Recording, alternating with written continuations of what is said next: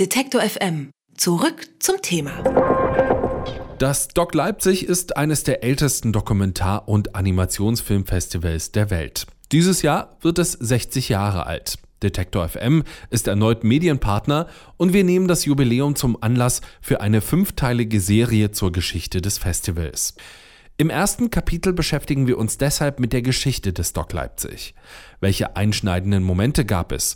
Oder wie hat sich das Festival in den Jahrzehnten verändert? Ein Beitrag von Jerome Fischer und Christian Bollert.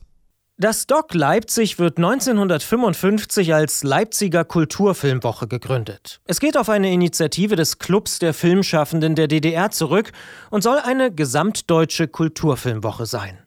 Der Historiker Andreas Kötzing vom Hannah-Arendt-Institut für Totalitarismusforschung der Technischen Universität Dresden über die ursprüngliche Idee des Festivals. Damals in Leipzig war eben die Idee, ergänzend zu den beiden anderen Kulturfilmwochen, die es schon gab, nämlich in Mannheim und in Oberhausen, ein drittes Festival ins Leben zu rufen, diesmal eben in Ostdeutschland, in der DDR, wo Filmemacher aus der Bundesrepublik und aus der DDR gemeinsam die Möglichkeit haben äh, sollten, über ihre Filme zu sprechen, sie erstmal gegenseitig zu sehen. Das ist ja damals in der Zeit des Kalten Krieges schon keine Selbstverständlichkeit äh, mehr gewesen und dort einen Raum zu haben, um gemeinsam miteinander diskutieren zu können. Diese Tradition der ersten Festivalausgaben erkennt und betont auch der neue Programmchef des Doc Leipzig, Ralf Eue. Es gab ja auch immer in Westdeutschland und der DDR, sprich Oberhausen und Leipzig, für beide Festivals äh, interessanterweise, komischerweise vielleicht auch ähnliche Probleme, nämlich dass äh, sich im Westen Oberhausen äh, viel zu äh, für die politische Elite sich viel äh, zu offen und viel zu gesprächsbereit äh, gegenüber dem äh, Osten ausgesehen hat und umgekehrt war es genauso. Also das kann man vielleicht als eine der, der Gründungselemente, nämlich wirklich so eine, eigentlich so eine deutsch-deutsche Austauschplattform, nenne ich es jetzt mal, ein bisschen zeitgemäß äh, zu, zu installieren. Doch die Idee der deutsch-deutschen Austauschplattform wird schon 1957 wieder verworfen. Drei Jahre lang gibt es kein Festival. Ab 1960 soll dann in Leipzig ein internationales Festival für politisch engagierte Dokumentar- und Kurzfilme veranstaltet werden. Das Festival wird deutlich internationaler und verändert seinen Charakter, wie Andreas Kötzing betont. Und erst ab 1960 hat das Festival dann tatsächlich in einem internationalen äh, Rahmen äh, stattgefunden. Dann allerdings mit einer ganz neuen Ausrichtung. Dann ging es nicht mehr um den deutsch-deutschen äh, Dialog, der im Mittelpunkt stand, sondern dann ging es tatsächlich schon sehr, sehr schnell um eine sehr starke Abgrenzung vom Westen. Also dieses antiimperialistische, diese Abgrenzung von den kapitalistischen Staaten, das Herausstellen der Erfolge der sozialistischen äh, Staaten. Das ist so ein bisschen dem Leipziger Festival mit in die Wiege gelegt worden, auch wenn sich die ähm, Veranstalter insbesondere in den ersten Jahren an diesem ideologischen Auftrag eigentlich noch nicht so richtig gehalten haben und versucht haben, diese, das Festival so weltoffen und so international wie möglich zu gestalten. Die DDR-Kulturbehörden haben das Festival gerade vor dem Hintergrund des Mauerbaus unterstützt und toleriert. Für den Historiker Kötzing hatte das Festival eine ähnliche Funktion wie die jährlichen Frühjahrs- und Herbstmessen in Leipzig. Dort wollte die DDR-Führung internationalen Gästen die angebliche Weltoffenheit des neuen sozialistischen Staates demonstrieren. Und tatsächlich kamen jedes Jahr hunderte Gäste aus dem Westen. Darunter viele Journalisten, wie zum Beispiel Wilhelm Roth, der seit 1965 regelmäßig regelmäßig für die Süddeutsche Zeitung und EPD Film vom Festival berichtete. Er erinnert sich an die Premiere des Dokumentarfilms Der gewöhnliche Faschismus von Michael Romm 1965. Das war das zentrale Ereignis, über das alle Leute geredet haben, wo natürlich dann auch schon eine Diskussion aufkam, ob denn diese Analyse, die Michael Romm äh, vom Nationalsozialismus, vom Faschismus gemacht hat, nicht sich in gewisser Weise auch auf den stalinistischen Sozialismus übertragen lässt. Die DDR hat ja dann den Film zwar ins Verleih genommen, hatte eine ganz kurze Kinokarriere in, in der DDR. Deswegen weiß ich genau, dass es dieses Jahr war. 1965 gibt es für die DDR-Kulturpolitik eine Zäsur. Im Rahmen des 11. Plenums werden viele Spielfilme verboten. Das betrifft natürlich auch das Dokumentarfilmfestival in Leipzig. Historiker Andreas Kötzing. Es gab einen Personalwechsel. Ähm, die Leute, die dieses Festival ähm, trotz aller Anbindung an den Sozialismus und trotz aller politischer Überzeugung ähm, trotzdem versucht hatten, so offen wie möglich zu gestalten, die sind aus den Ämtern geflogen. Es kamen neue Leute in Position und das Festival hat dann eine, eine zunehmende Ideologisierung äh, erfahren. Also die politischen ähm, Aspekte, das Werben für den Sozialismus, das hat immer, immer stärkeren äh, Platz im, im Rahmen des Festivalprogramms eingenommen. Ab Ende der 60er ist die Stasi zunehmend auf dem Festival präsent. Das beobachtet auch der westdeutsche Journalist Wilhelm Roth. In seiner Erinnerung saßen in jeder Vorstellung gleich mehrere Stasi-Mitarbeiter. Seine ostdeutschen Bekannten wussten oft schon, wer zur Stasi gehörte. In seiner Akte hat er dann später selbst die belanglosesten Telefongespräche lesen können.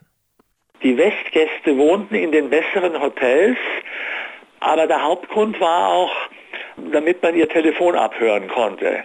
Für den Journalisten Roth gibt es zwei politisch besonders bemerkenswerte Jahre. Die Ausweisung Biermanns 1976, denn sein berühmtes Konzert in Köln fand unmittelbar vor Beginn des Festivals statt. Im Anschluss daran hat er intensive Debatten der Filmemacher in Leipzig mitbekommen. Weniger in den Kinos als dann abends in den Restaurants. Außerdem erinnert sich Wilhelm Roth an das Jahr 1983. Da standen vor dem Kino, als man ankam am Eröffnungstag, standen junge Leute mit Kerzen in der Hand und demonstrierten für Frieden. Und die wurden verhaftet. Und äh, dann äh, gab es ständig Delegationen von Festivalbesuchern bei der Leitung des Festivals dass die freigelassen werden sollen. Dann hieß es ja, sie seien, man hat es aber nicht überprüfen können. Das hat die Atmosphäre in diesem Jahr sehr belastet. Trotz Zensur und staatlichen Eingriffen ins Programm bleibt das Leipziger Festival zu DDR-Zeiten für viele filmbegeisterte Zuschauer der wichtigste Ort, um den eigenen filmischen Horizont zu erweitern wurden doch internationale Dokumentarfilme nur selten in DDR-Kinos oder im Fernsehen gezeigt. Erst in den späten 80er Jahren, mit Beginn der Perestroika-Zeit in der Sowjetunion, öffnet sich das Festival stärker für gesellschaftliche Kritik am Sozialismus.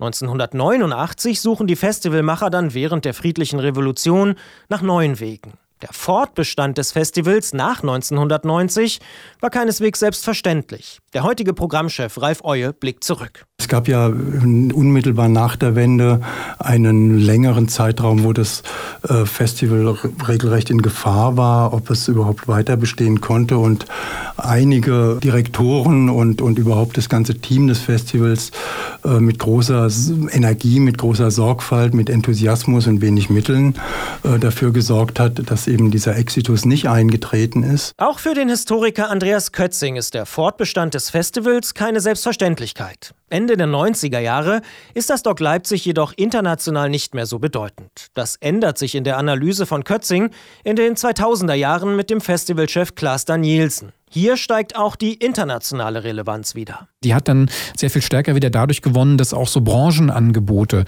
auf dem Festival eingeführt worden sind. Der Markt, den man geschaffen hat, also sozusagen ein, ein Podium für Filme, die hier überhaupt erstmal präsentiert werden und hier die Möglichkeit haben, einen Verleih ähm, zu finden. Diese Sachen, die ganzen Industrieangebote, die zum Festival hinzugekommen sind, die haben meines Erachtens auch maßgeblich dazu beigetragen, dass das Festival dann äh, wieder an internationaler Relevanz gewonnen hat und mittlerweile ähm, da, da muss man jetzt, kann man an aller Bescheidenheit sagen, einfach zu den wichtigsten Dokumentarfilmfestivals in Europa zählt. Und das ist ja, das ist ja etwas, wo, wo, worauf man stolz sein kann. Und die Publikumszahlen, die Rekorde, die das Festival in den letzten Jahren gesammelt hat, die geben, äh, geben dem Ganzen ja auch auf einer gewissen Art und Weise recht. Seit zwei Jahren wird das Festival von der Finnin Lena Pasanen geführt. In den ersten Monaten hat es viele Diskussionen über ihren Führungsstil, personelle Wechsel und die Ausrichtung des Festivals gegeben. Für den aktuellen Programmchef geht es dem Team darum, den Stellenwert des Festivals als eines der zehn wichtigsten Dokumentarfilmfestivals der Welt zu behaupten.